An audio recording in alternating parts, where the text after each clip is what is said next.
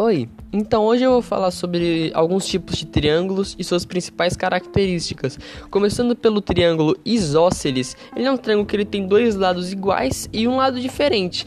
E o lado desigual, ele é em geral utilizado como é, referência de base desse triângulo.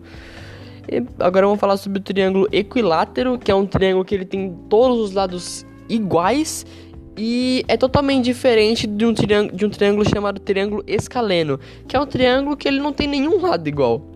Vamos falar agora sobre o triângulo retângulo, que é um triângulo que um de seus ângulos forma 90 graus.